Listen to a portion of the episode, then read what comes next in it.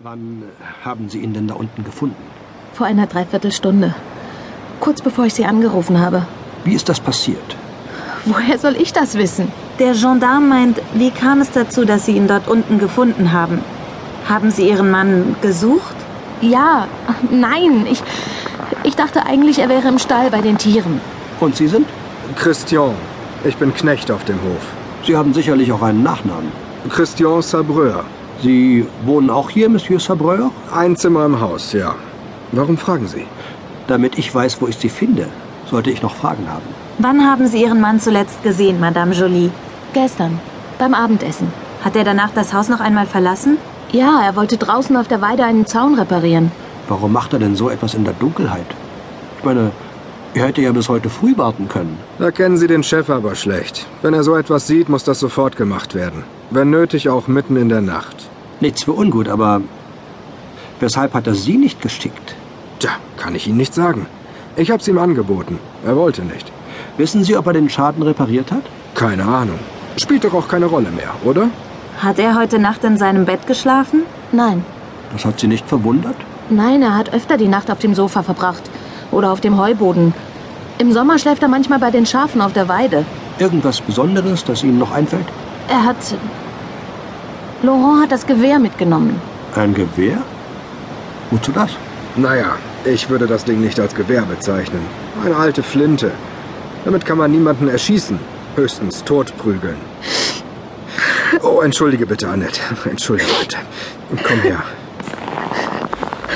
Wozu hat er eine Waffe mitgenommen? Na, hat er eben manchmal. Es gab etwas Ärger mit diesen Umweltaktivisten. Umweltaktivisten. Ja, diese Typen, die gegen den Bau des Windparks sind.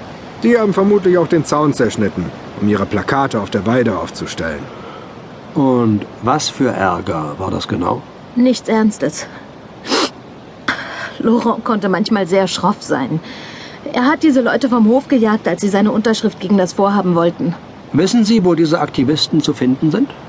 Keine Ahnung. Die sind in so einem dunkelgrünen Kleinbus unterwegs. Vermutlich wohnen sie da drin. Wollen wir vielleicht ins Haus gehen, Madame Jolie? Ich brühe uns einen Kaffee auf. Die Schwester hat recht. Ist verflixt kalt hier draußen. Gut. Und was geschieht mit Laurent? Ihr Knecht holt jetzt am besten ein langes Seil aus dem Stall. Und wozu? Wir holen ihn da heraus. Oh Mann. Sie wollen ihn doch wohl nicht dort unten liegen lassen. Also bitte. Ich komme kurz mit ins Haus und rufe die Kollegen in Brest an und dann treffen wir uns wieder hier.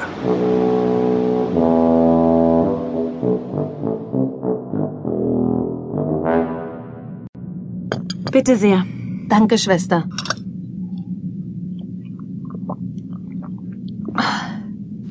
Das habe ich gebraucht.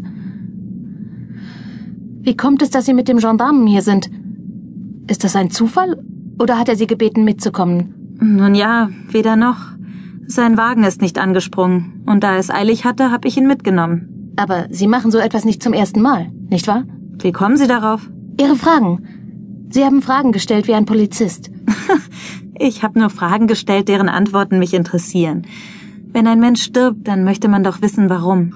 Ja. Ich verstehe das alles nicht. Was meinen Sie? Warum das passiert ist? Warum er in den Brunnen gefallen ist? Das werden wir herausfinden. Äh, ich meine, die Polizei wird das herausfinden. Ist das Ihr Mann? Inmitten dieser Schafherde? Ja. In seinem Herzen war er immer ein Schafhirte. Wann immer es ging, war er draußen an der frischen Luft. Mit seinem Wanderstab und mit César an seiner Seite. Oh Gott! Was ist los? César! Wo ist César? Ist das der Hund Ihres Mannes? Er hat ihn gestern Abend mit auf die Weide genommen. Aber er ist nicht da. Bleiben Sie ganz ruhig. Aber wenn ihm auch etwas passiert ist. Ich verspreche Ihnen, dass ich nach César suchen werde. Aber bitte beruhigen Sie sich wieder. Ich habe ihn völlig vergessen. Sie müssen sich keine Vorwürfe machen. In Ihrer Situation hätte das jeder vergessen. Das Wichtigste ist, dass Sie wieder zur Ruhe kommen. Ich weiß gar nicht, was ich jetzt tun soll. Das müssen Sie auch nicht.